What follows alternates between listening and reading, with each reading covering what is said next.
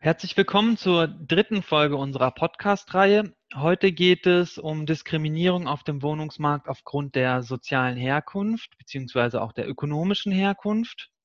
Und wir möchten uns ein Thema anschauen, was in der Öffentlichkeit bisher wenig präsent ist, nämlich die Benachteiligung von Care-LieferInnen. Wer das ist, äh, ein oder eine Care-Lieferin, das äh, wird uns gleich erklärt.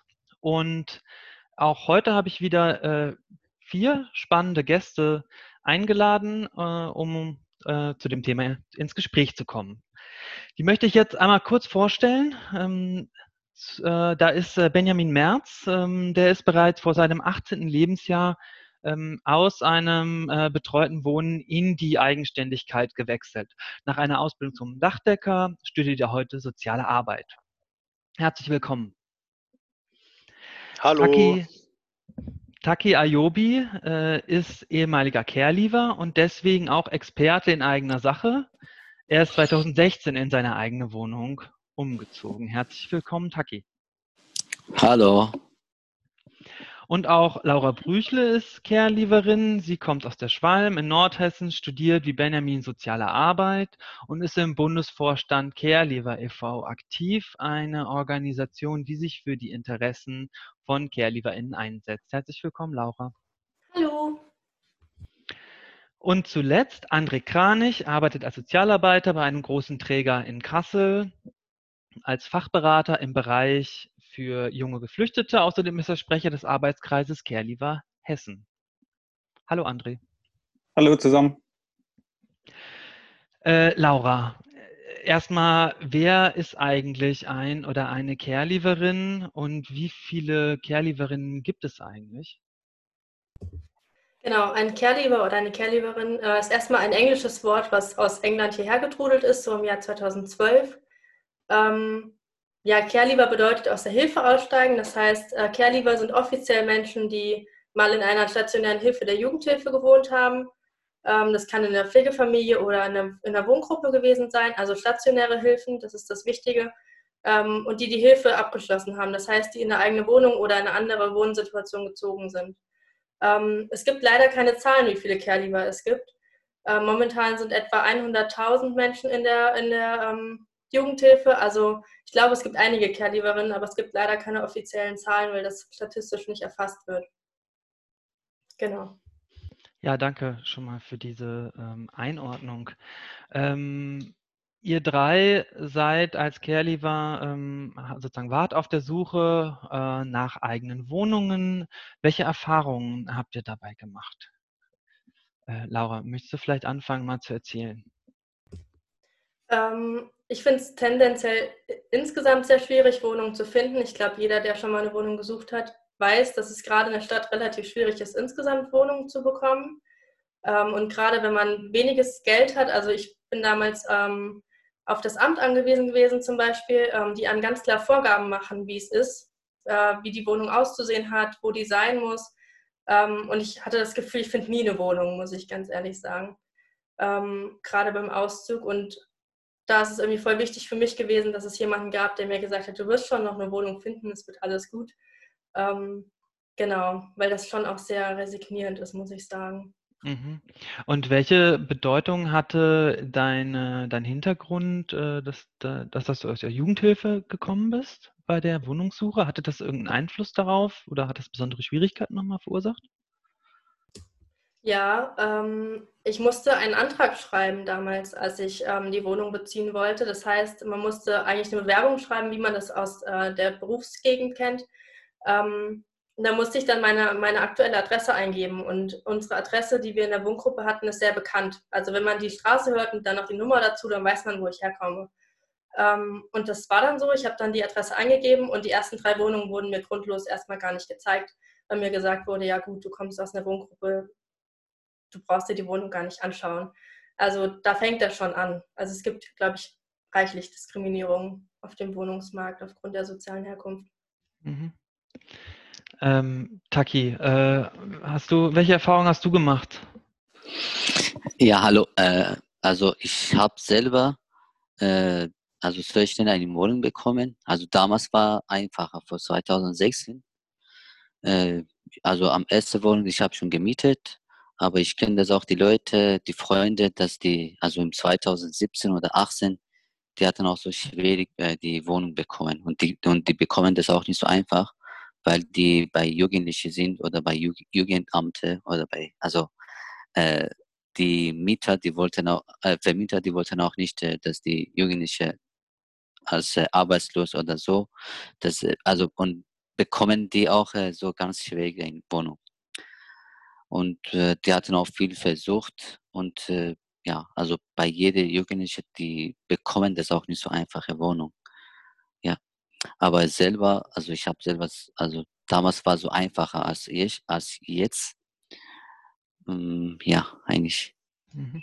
Also sozusagen, der, der, da hat sich auch nochmal was verändert auf dem Wohnungsmarkt und jetzt mit den knapper werdenden Wohnungen äh, mhm. hast du mhm. den Eindruck, dass es dann ähm, jetzt für deine Bekannten schwieriger geworden ist.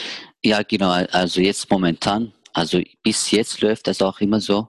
Also wenn die immer noch äh, nach einer Wohnung suchen, also die bekommen auch schwieriger. Aber mhm. für die Leute, das, für die, äh, also für die Jugendlichen, dass sie arbeiten, die bekommen auch so schnell. Mhm. Aber für die Leute, dass die also zur Schule gehen oder bei Amt sind, also die bekommen auch, die bekommen auch ein bisschen schwer die, diese Wohnung. Ja. Und ja. falls der, äh, manche Jugendliche, die, die, hatten auch keine äh, Erlaubnis in Deutschland bleiben und die bekommen gar nichts, also keine Wohnung von, also äh, von, äh, keine, keine Wohnung. Weil die durften, also die hatten nur äh, einen Aufenthalt für sechs Monate. Also wenn die Vermieter, äh, Vermieter sehen, dann die geben auch keine Wohnung von die, dieser Jugendlichen. Ah, du meinst die, die sozusagen dieser der, der Aufenthaltsstatus irgendwie, der, der nicht genau. langfristig ist, äh, da sagen genau. dann die Vermieter irgendwie, nee, äh, ja, mhm. Weil also, ja genau, die hatten auch nicht so, äh, also die, also in seine Aufenthalt, die, mhm. die, das, die stand eigentlich äh, für sechs Monate oder drei Monate. Deswegen ist das auch ein bisschen schwer für die Jugendlichen, dass die also Duldung oder äh, so kurze Aufenthalt haben. Das heißt, da überschneiden sich jetzt auch so Sachen. Ne? Also sozusagen auf der einen Seite äh, kommen äh, die Leute aus einer, mhm. aus einer Einrichtung, haben vorher in einer Wohngruppe gewohnt und suchen dann eine eigene Wohnung. Dann haben sie vielleicht irgendwie einen, beziehen vielleicht äh, Erwerbs, ähm, Hartz IV oder, genau. oder gehen noch zur Schule oder so, haben mhm. deswegen keine eigenen Einkünfte und dann noch einen Aufenthaltsstatus und so kommen dann so verschiedene Sachen zusammen, ja? Verstehe ich das richtig? Ja, ist das richtig. Also gibt es das auch viele Probleme. Also, also eine, die, die haben auch keine richtige äh, Aufenthaltstitel und äh, keine Arbeit und äh, die sind immer noch bei Amt. Trotzdem, äh, die Jugendlichen, dass sie auch Vollzeitstelle arbeiten, die bekommen auch trotzdem nicht, bekommen auch mhm. die schwer. Weil, also das ist die Aufenthalt ist das wichtiger. Wenn die keine Aufenthalt, also gute Aufenthalt haben, dann die bekommen auch keine Wohnung. Ähm, danke. Ähm, Ben, ja, ähm, wie, wie sind deine Erfahrungen? Was, was möchtest du uns berichten? Ähm, also meine Erfahrung auf dem, ja, wie soll man sagen, auf, im Übergang aus der öffentlichen Erziehung in den Wohnungsmarkt hat bei mir zu einem Zeitpunkt stattgefunden, da war ich einfach noch sehr jung, 17 Jahre. Ähm, ich habe einen Zwillingsbruder, mit dem zusammen habe ich in der Einrichtung gewohnt und mit dem wollte ich auch zusammen oder wollten wir zusammen eine Wohnung finden. Äh, wir haben uns das so als Aufgabe gestellt, selbst was zu finden. Äh, als klar wurde, wir können ausziehen und ähm, ja, das war auf jeden Fall ziemlich schwierig, weil äh, der finanzielle Rahmen sehr eng ist, ähm, die Erfahrung fehlt, äh, auch irgendwie die Unterstützung worauf achte ich, worauf äh, verzichte ich, was sind realistische Ansprüche, was ist unrealistisch und ähm, daraufhin hat sich das eine ganze Weile gezogen und was bei rumgekommen ist halt nicht. Ähm, erst als sich dann die Nachbetreuung eingeschaltet hat und äh, sozusagen, ich weiß gar nicht wie, vielleicht auch über private Kontakte oder irgendwie an diese Wohnung kam, ähm, haben wir es tatsächlich äh, ja, eine Wohnung bekommen. Also es war, äh, ich glaube, die, ähm, Schwierigkeiten sind auf verschiedenen Ebenen gelagert. Es hat was mit fehlender Unterstützung zu tun, mit fehlender Erfahrung zu tun, äh, vielleicht auch mit äh, ähm, zumindest im Zweifel des Gegenübers, also der Vermieterin, der Vermieter, die halt irgendwie sehen, da kommen jetzt zwei junge Menschen an, da ist keine Papi dabei, da ist kein, äh, keine Mami dabei äh, oder irgendjemand. Äh, ähm, dann war mein beruflicher Status damals äh, Schüler. Äh, ich wollte damals äh, eine schulische Ausbildung machen. Ähm, und das war, glaube ich, im Gesamtpaket einfach nicht attraktiv für Vermieter. Und äh, da brauchte es erst jemand, der ein bisschen Erfahrung hatte und ein bisschen älter war und auch ein gewisses Auftreten hatte, um zu sagen, hier pass mal auf, so und so machen wir das. Und wenn ich Fragen bekommen habe von den Vermietern, konnte ich nicht wirklich beantworten, weil ich ja nicht die Erfahrung hatte auch. Ne?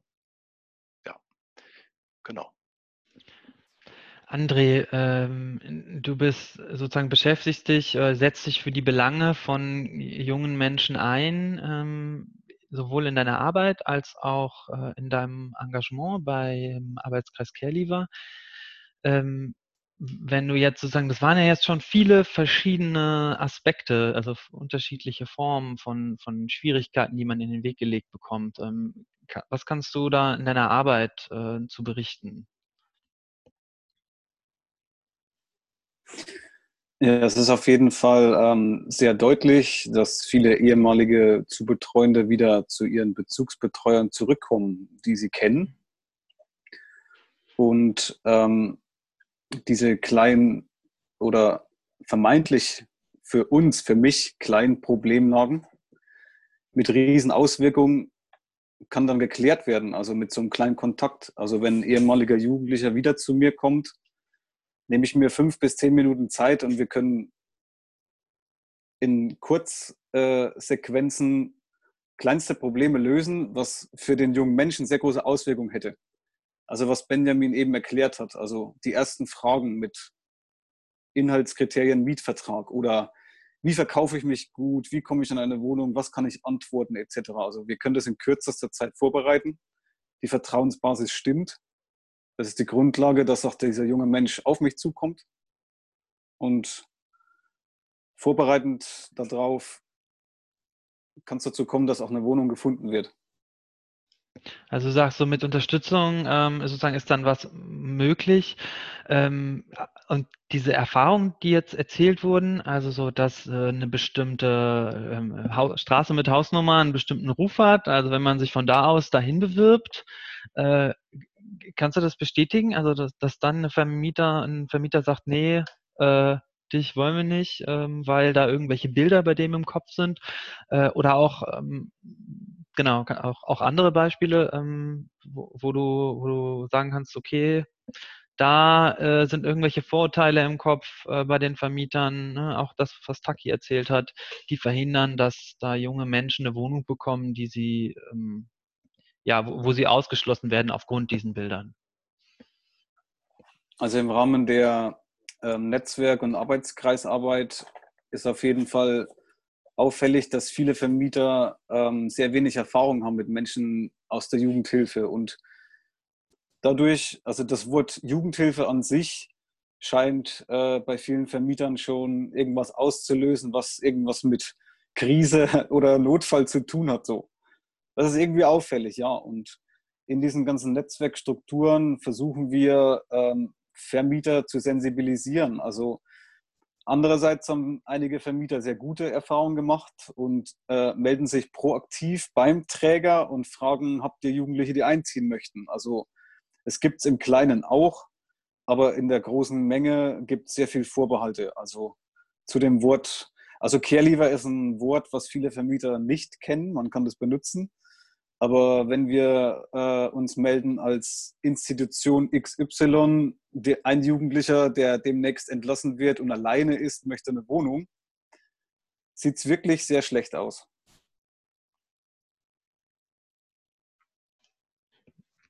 Äh, ja, Laura, du nix. Ähm, kannst, du das, ähm, kannst du das bestätigen aus deiner Perspektive? Du bist ja auch ähm, aktiv im, in einem Verein, äh, der sich einsetzt für die Interessen von jungen Menschen. Genau, ähm, ich kann vieles davon, was André gesagt hat, eigentlich genauso unterschreiben. Also sofern dass ähm, es bei Kleinigkeiten anfängt, wo andere vielleicht nicht so die Probleme haben, bei der Adresse, wie gesagt, wo ich auch gar nicht dachte, dass es da Probleme gibt. Also ich habe das dann eingetragen und es ist für mich eine ganz normale Wohnadresse gewesen. Und dann mitzubekommen, dass es da schon dran hapert, ähm, fand ich ziemlich krass. Ähm, und auch so die Haltung, wenn man anderen Leuten vielleicht mal erzählt, dass man in der Jugendhilfe groß geworden ist oder gerade auch, wenn man eine Wohnung sucht, ähm, dass man gar nicht eingeladen wird. Das zeigt ja sehr gut, dass die Vorurteile herrschen. Ähm, so dieses, dass Jugendhilfe nichts kann oder Jugendhilfe, ne, so diese Stigmas, die es einfach noch von uns gibt, ähm, die einen dann teilweise auch resignieren lassen. Also ich habe auch Jugendliche erlebt, die gesagt haben, ich möchte mich auch gar nicht mehr auf Wohnungssuche begeben. Ich bleibe lieber an einer anderen Hilfe, anstatt mich auf eine Wohnung zu bewerben was ja nicht Ziel der Sache sein sollte. Ne? Das Ziel sollte ja sein, dass man alleine wohnen möchte. Ähm, ja, das stimmt mich einfach sehr, sehr ärgerlich, muss ich sagen, weil ich verstehe es nicht. Also warum hinterfragt man nicht einfach mal Dinge, sondern meint, man müsste irgendwie als Vermieter Leuten einfach die Wohnung nicht genehmigen. Also gerade bei Menschen, die noch vom Amt kommen, ähm, also die noch Hilfe beziehen, da ist doch klar, dass die Wohnung übernommen wird. Also die haben ja eine geregelte Einkunft. Ähm, da verstehe ich es erst recht nicht, muss ich ganz ehrlich sagen, weil die Miete wird ja übernommen vom Amt. Die sind ja dafür, dazu verpflichtet, die Miete an den Vermieter zu überweisen. Ähm, genau.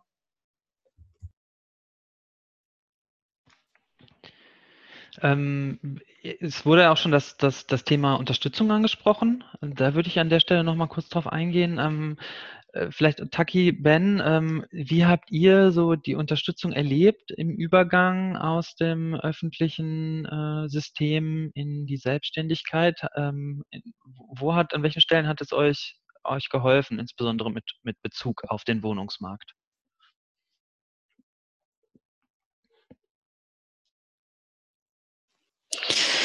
Also äh, äh, als äh, Wohnungsmarkt, wie, wie, also was äh, meinst du, dass ich, wie, wie ich das äh, eine Wohnung bekomme?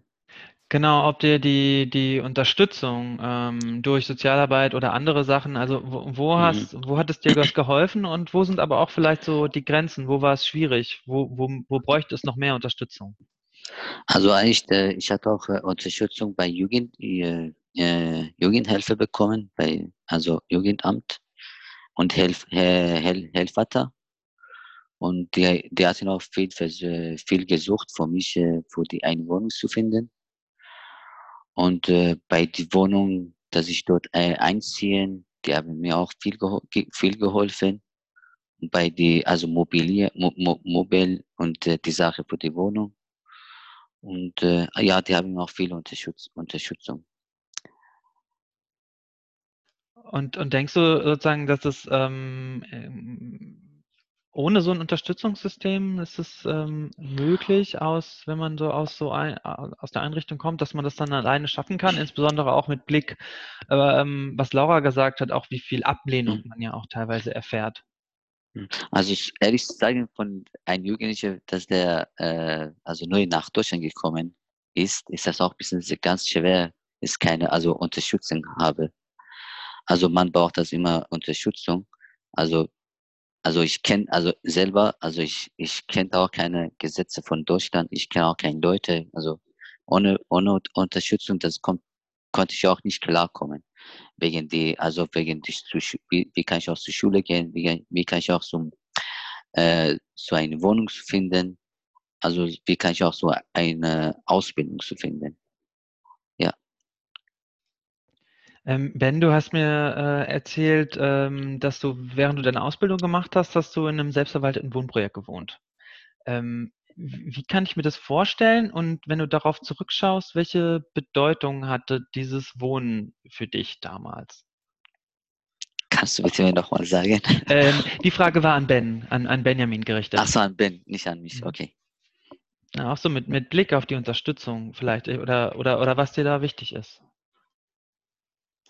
Ähm, ich würde gern kurz nochmal zurückgehen ähm, auf die Frage, die du an Taki gestellt hattest, äh, weil du meintest, welche Rolle spielt die Unterstützung im Übergang?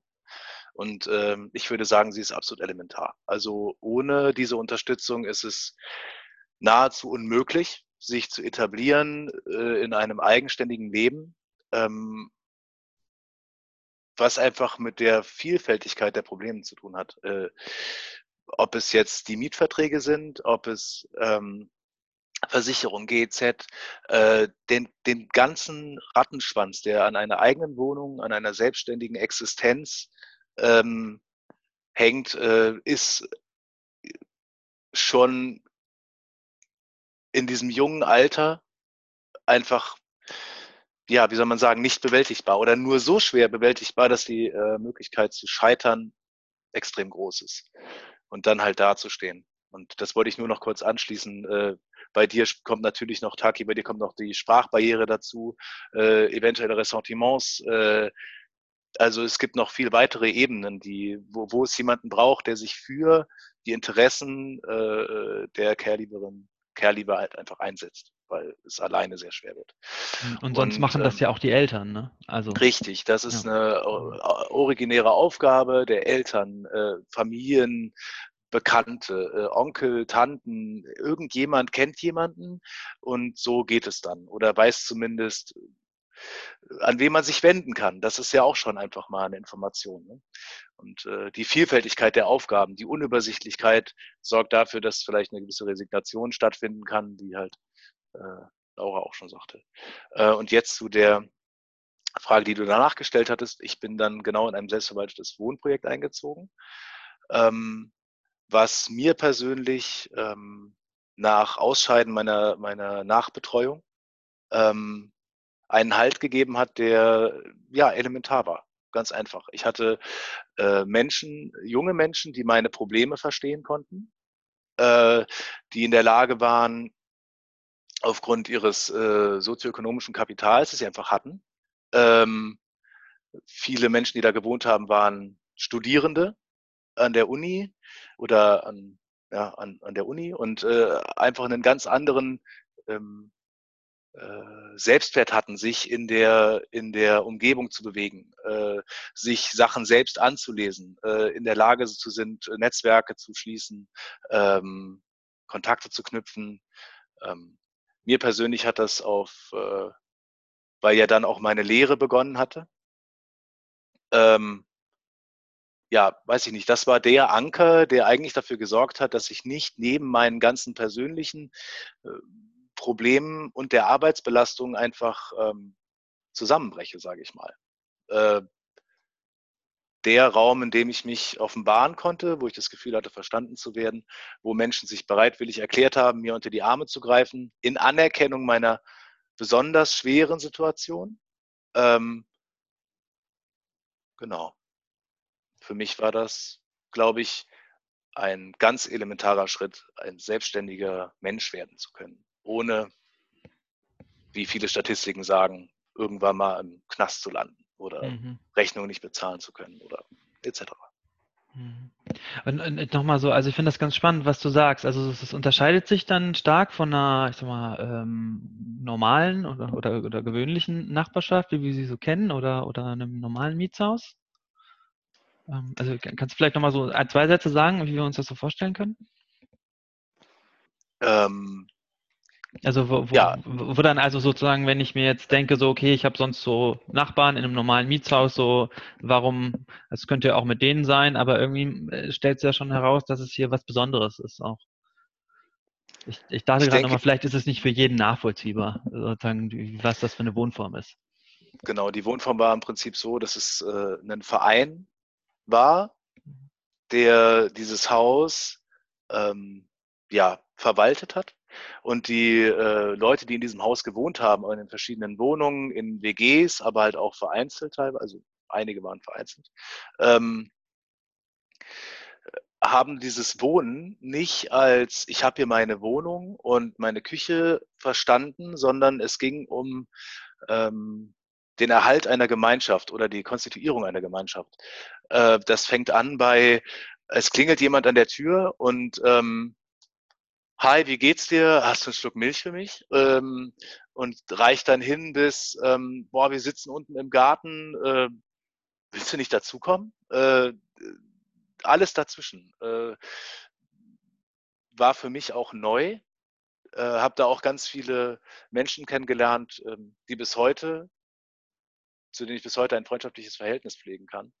Ähm, ja, wie, wie soll ich das beschreiben? Das war eine gemeinsame Bewältigung einer ähm, einer häuslichen Umgebung mit, mit Garten, mit, mit Hof, mit äh, auch Problemen, die sich aus der Gruppen, aus dem, aus dem Gruppensystem an sich ergeben, mit Plena, mit, äh, ähm, ja, mit, mit Gesprächsrunden, äh, solche Sachen. Also das lässt sich schwer auf kurze Sätze runterbrechen. Ja, aber, aber ich glaube, also ich, ich habe jetzt auf jeden Fall ein deutlicheres Bild. Ähm, äh, Laura, äh, im, im Bundes, äh, du bist im Bundesvorstand von CareLever e.V. Ähm, kannst du noch mal sagen, wo besteht da eure Arbeit und spielt da Wohnen eigentlich auch eine, eine besondere Rolle oder welche Rolle spielt Wohnen da?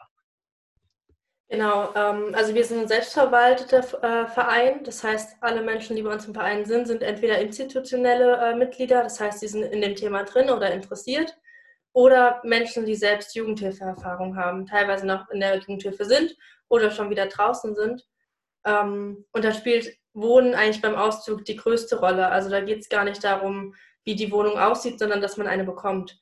Ähm, und ich habe vor diesem Podcast einfach mal gefragt, wie, wie so die Erfahrungen waren und ich hätte nicht erwartet, dass da auch so viel Negatives kommt. Also da das größte Thema dort beim Thema Wohnen ist das Thema Bürgen. Also wenn man in eine Wohnung zieht, ist es ja ganz häufig so, dass äh, der, der, Vermieter oder die Vermieterin möchte, dass man jemanden hat, der für einen bürgt, wenn man das Geld nicht aufbringen kann, um die Miete zu bezahlen. Ähm, ja, das ist bei uns schwierig. Also wenn du keine Eltern hast, ähm, wen fragst du da? Also wenn du eine Tante hast, dann bist du da glücklich. ähm, ich habe eine Wohnung gefunden, wo das tatsächlich nicht nötig war mir war auch nicht bewusst, dass man das überhaupt darf. Also, dass das Voraussetzung ist, um eine Wohnung zu bekommen. Das ist das größte Thema beim Thema Wohnen. Ähm, oder auch, also bei uns sind jetzt zwei Freunde aus dem äh, Netzwerk wieder nach Hause geflogen. Die hatten einen Aufenthalt ähm, für über ein Jahr in einem äh, Ausland. Also die eine in Israel, der andere in England. Ähm, und die kamen jetzt vor zwei Wochen zurück wegen Corona ähm, und die haben keine Wohnung. So, und die haben auch niemanden, wo sie unterkommen können.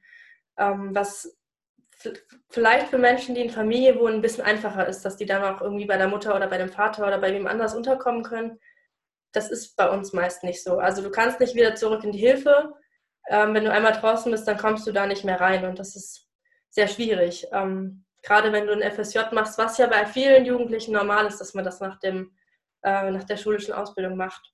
Ähm, und das macht es, also sowohl auch nach, also nach Corona ist es genauso. Also wie willst du im Ausland eine Wohnung finden, wenn du dann wieder zurückkommst? Also du hast ja keinen, der dir das irgendwie vermittelt oder der sich die Wohnung für dich anguckt oder schon mal Möbel kauft oder so, ne? Das heißt, wenn du Pech hast, stehst du so oder so ohne Wohnung da.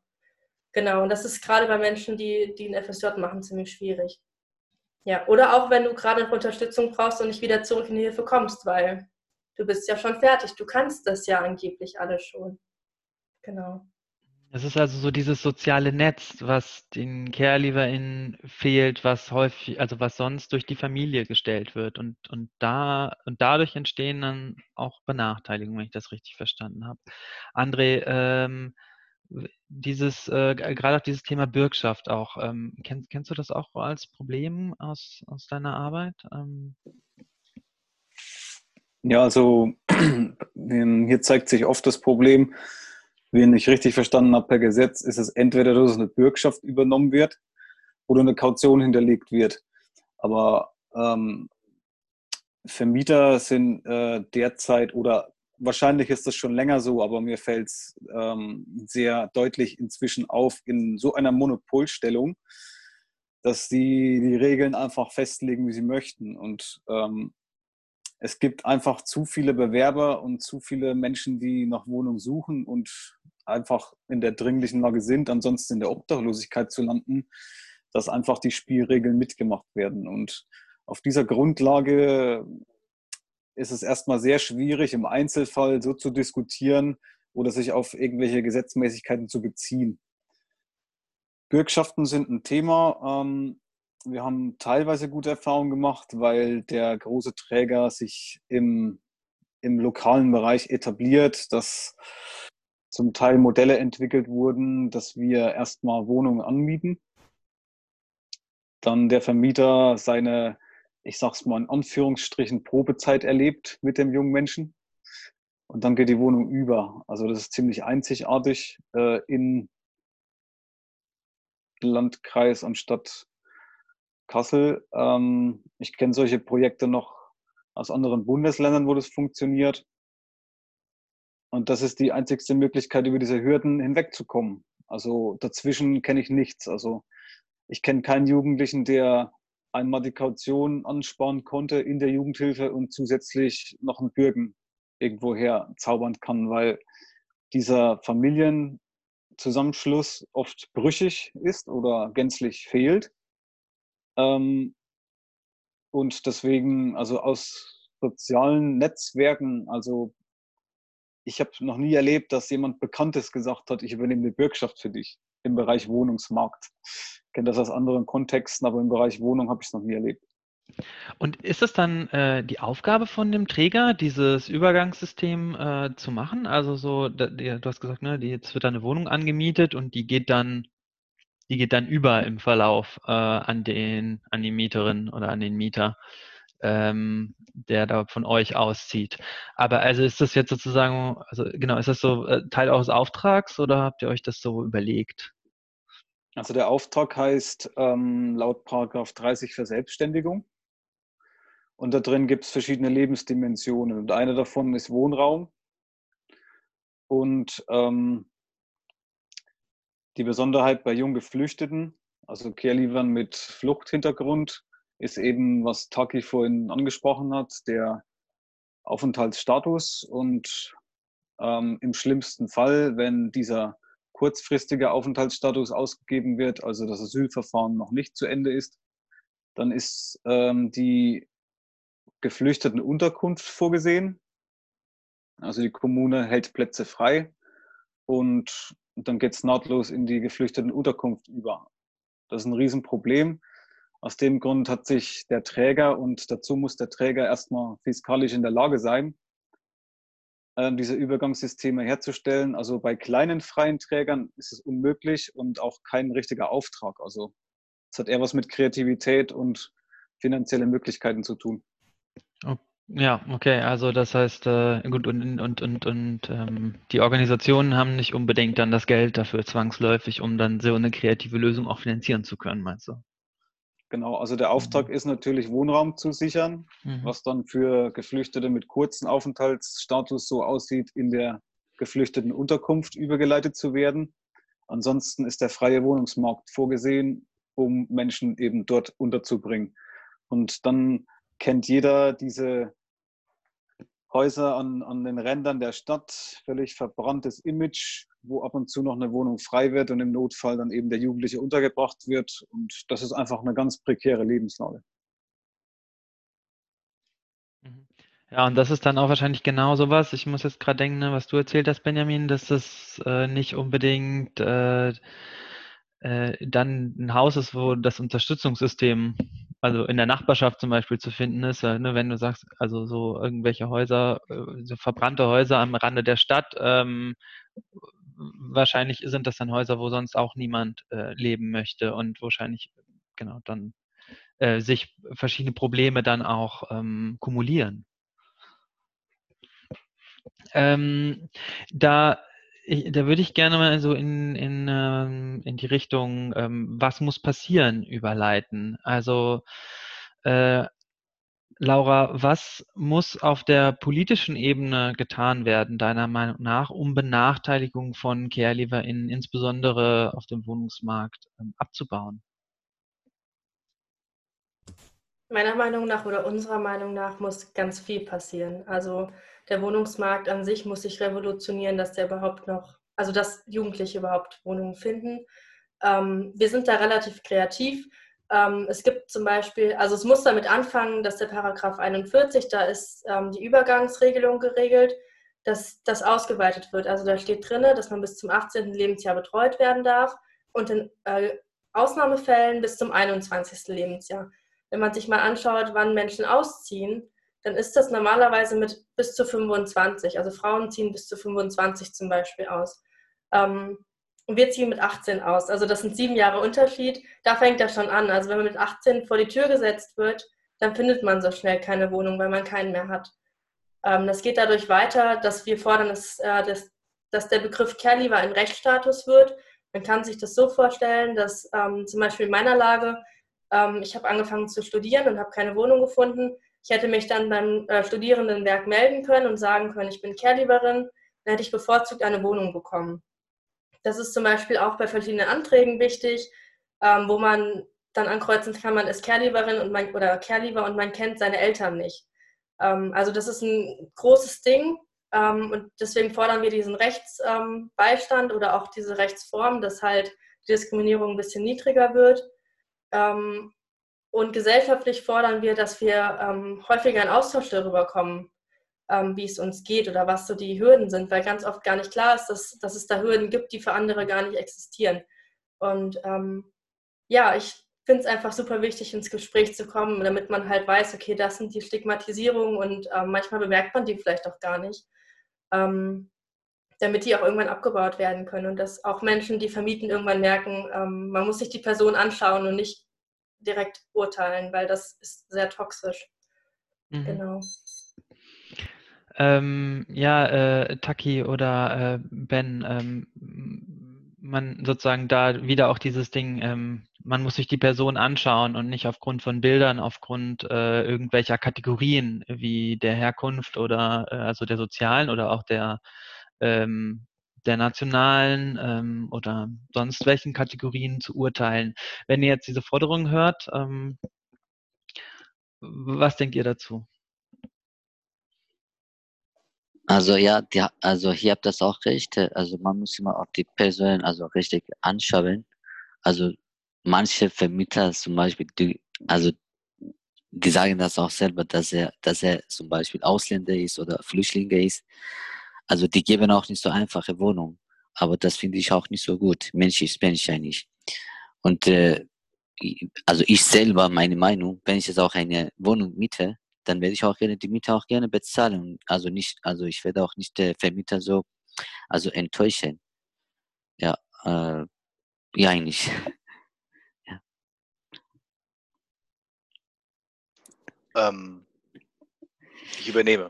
Ja. Ähm, ich würde gerne geteilt antworten. Erstmal ähm, zu dem, was äh, André vorhin gesagt hatte, äh, über dieses interessante Modell der äh, ja, ein Amt übernimmt eine Wohnung, äh, übergibt es dann an äh, ein, eine Jugendliche, einen Jugendlichen, äh, Caregiver, und äh, dieser Caregiver, diese Caregiverin tritt dort in eine Probezeit ein.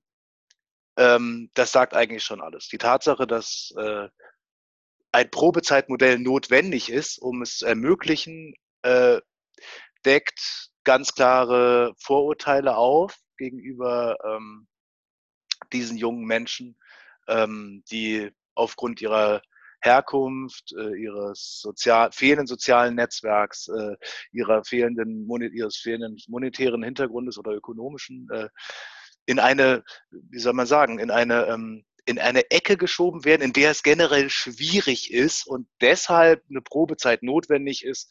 Ähm, nur mal äh, so als, ähm, es ist eine, eine gute Idee, um eine lebenspraktische oder einen Kompromiss zu finden. Die Tatsache, dass er gefunden werden muss und diese Probezeit, das sagt eigentlich schon alles, meiner Meinung nach. Und zum anderen möchte ich darauf antworten, was Laura eben gesagt hatte, ähm, äh, zu ihren Forderungen. Äh, gerade dieser, diese, dieser Paragraph 41, der die ähm, Übergangsbetreuung regelt und im Ausnahmefall bis zum 21. Lebensjahr. Ich habe mich im Rahmen meines Studiums intensiv mit, der, mit dem Übergang in die Selbstständigkeit beschäftigt und ähm, alles, eigentlich alle Daten der letzten 30 Jahre der Veränderung der Lebensalter äh, beziehungsweise der Lebensphasen ähm, sprechen davon, dass sich das Erwachsenwerden verlängert hat und zwar deutlich verlängert hat. Wir reden nicht mehr von 16, 15, 17, 18, sondern wir reden von 25 bis, bis zum 30., 31. Lebensjahr, in dem Menschen es schaffen, ähm, einen geregelten Übergang in ihre Selbstständigkeit ähm, herzustellen. Äh, die Tatsache, dass wir gezwungenermaßen zehn, fünf, acht Jahre früher diese Reife aufbringen sollen, äh, müssen, ähm, ist etwas, was ähm, dringend geändert werden muss. Also es äh, zeigt sich, wie gesagt, in diesen in diesen ganzen äh, Datensätzen, wo alles Mögliche untersucht worden ist, wo im Rahmen von qualitativen Interviews, wo im Rahmen von Statist, also quantitativen äh, ähm, Forschungen festgestellt wurde, dass es einen enormen Nachteil bedeutet, so früh in eine Verantwortung zu kommen, der man selber gar nicht gerecht werden kann oder der die Wahrscheinlichkeit daran zu scheitern so extrem groß ist, dass sich das, was die Menschen in ihrem Vorurteil denken, Menschen, die äh, teilweise kriminell sind, äh, die ähm, Fehler begehen, äh, die sie selber nicht reparieren können, wo äh, der Hintergrund fehlt, äh, gewisse Dinge aus der Welt rauben zu können, ähm, man sozusagen in eine Art offenes Messer rennt. Ähm, ja, dass es zu einer so großen, äh, zu einem so großen Nachteil wird. Es, es, es muss sich verändern. Es muss diese Übergangsregelung festgesetzt werden, dass es keine äh, Besonderheit mehr ist, so lange nachbetreut zu werden, sondern zum Standard wird. Einfach mhm. aufgrund äh, dieser Veränderungen, die stattgefunden haben in der Biografie eines Menschen. Mhm. Ähm, ja. Ähm, ja, es muss, André, äh, würdest du auch sagen, das muss zum Standard werden, dass ich, ähm, dass hier die ähm, jungen Menschen eine, eine, längere Unterstützung erfahren?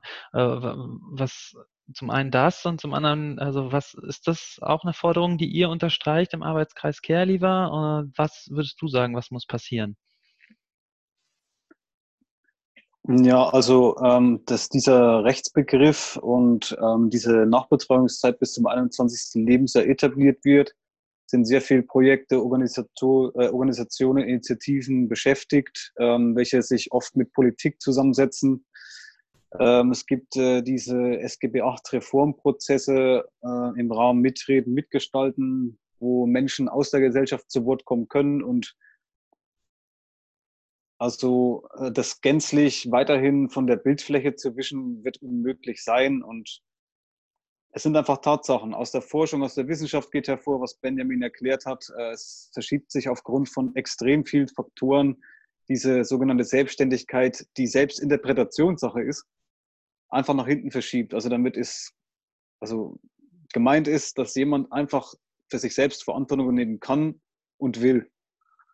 Das ist einfach äh, weggekommen vom typisch 18. Lebensjahr. Wobei das wiederum ist mit einem Rechtsbegriff gekoppelt, ab wann ist man voll geschäfts- oder strafmündig und, und, und. Das sind sehr viele Faktoren, die ineinander greifen. Ähm, es wird auf jeden Fall sehr viel dafür gemacht, damit dieser Begriff ähm, rechtlich verankert wird und das, was äh, vorhin beispielhaft von Laura beschrieben wurde, eventuell kann es dann sein, und das ist zum Beispiel in England oder in skandinavischen Ländern ziemlicher Usus, ein junger Mensch beschreibt, ich bin Kehrlieber und auf der Gegenseite im Amt wird begriffen, okay, dann bist du äh, in der Lebenssituation, dass du ein Stipendium brauchst, ansonsten kannst du gar nicht studieren. Also das ist so sensibilisiert und etabliert inzwischen, damit klar ist, ähm, es sind Unterstützungsmechanismen nötig, um jemanden in die Lage zu versetzen, für sich selbst Verantwortung übernehmen zu wollen und zu können. Und das ist die Grundvoraussetzung, um in Entwicklung zu treten oder ja, um sich zu entwickeln. Du meinst, da braucht es also auch mehr Sensibilität? Genau, also ähm, die, der Zusammenschluss von Ehrenamtlichen im Arbeitskreis Kehrlieber Hessen versucht, niedrigschwellige ähm, Stellen der Begegnung herzustellen oder, oder ähm, spricht sich dafür aus, damit es niedrigschwellige Begegnungsstellen geben muss für junge Leute, sei es der ehemalige Bezugsbetreuer, sei es professionalisiert oder institutionalisiert, wo eine Begegnung stattfinden kann, der Dialog stattfinden kann, mhm. wo in kleinsten Sequenzen Großes gelöst werden kann oder vorbereitet. Mhm. Zum anderen ähm, versuchen wir Fortbildungsangebote, äh, nein, stimmt, äh, Veranstaltungen zum Thema Living Care zu führen, das beinhaltet Aufklärungsarbeit und Zusammenschluss von immer größer werdenden Netzwerken. Mhm. Und was wir ähm, noch fokussieren, ist äh, bundesweite Vernetzung mit eigentlich inzwischen so vielen kleinen Initiativen und Projekten. Also da ist so viel, ähm, es stecken so viele Ressourcen drin. In diesem Zusammenschluss wird es einfach eine Riesenstimme bekommen und wird auf den Weg gebracht werden. Zum mhm. Zweiten wurde im Juni 19 ähm, aus haupt- und ehrenamtlichen Trägern, regionale Vereine und Organisationen die AG Wohnraum gegründet in der Stadt Kassel. Ähm, das Ganze wird begleitet oder ich nenne es mal gecoacht vom Antidiskriminierungsnetzwerk und da drin geht es ganz konkret um das Thema Wohnraum. Ähm, in dieser Arbeit geht es darum, Diskriminierung erstens zu benennen, dann konkrete Maßnahmen zu entwickeln, wie dem entgegengewirkt werden kann und dass wir selbst mitgestalten können, im, am Beispiel Bauplanung. Also dass wir einfach schon von vornherein überlegen können, was ist denn nötig, was muss passieren, was muss der soziale Wohnungsbauträger für Verantwortung übernehmen, was für Strategien können wir in Zukunft uns betrachten. Also wir sitzen im Grunde hm, auf derselben Ebene wie Entscheider oder wie die Planungsebene als Vertreter von Betroffenen. Die nächste Stufe wäre noch wirklich auch junge Menschen selbst in dieselbe Ebene zu heben, um die Stimme mit hineinzubringen und Beteiligung herzustellen. Also nur dann kann begriffen werden, ähm, was ist wirklich Prax, äh, was ist praxisrelevant und was muss ich in die äh, abstrakte Planung mit hineinnehmen, um das zu verbinden. Mhm. Ich sage ein Beispiel dazu. Es gibt Stadtbauplanung für Menschen mit Behinderung, die wiederum sich aufgrund ihrer finanziellen Situation die barrierefreie Wohnung nicht leisten können. Also das ist dann am Thema vorbei.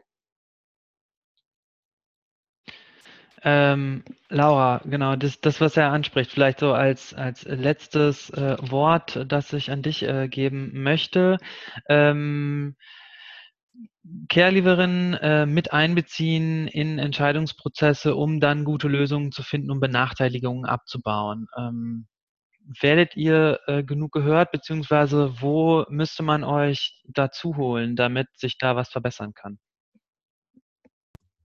Momentan muss ich sagen, werden wir relativ häufig gehört. Also wir sind auch äh, mit zwei Menschen in diesem äh, Bundesforum zur SGB VIII-Reform.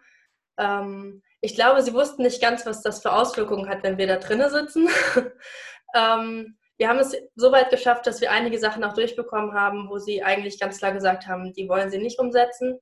Ähm, aber da ist noch ein weiter Weg, gerade in der ähm, Vernetzung mit PolitikerInnen, die meinen, ähm, man müsste mit mit anderen Parteien reden, anstatt mit den Betroffenen, das ist ja ganz häufig das Thema, ähm, müssen wir uns häufig noch selbst Gehör verschaffen, damit sie merken, dass das ein Problem ist. Ähm, aber ich glaube, wir sind da auf einem sehr, sehr guten Weg.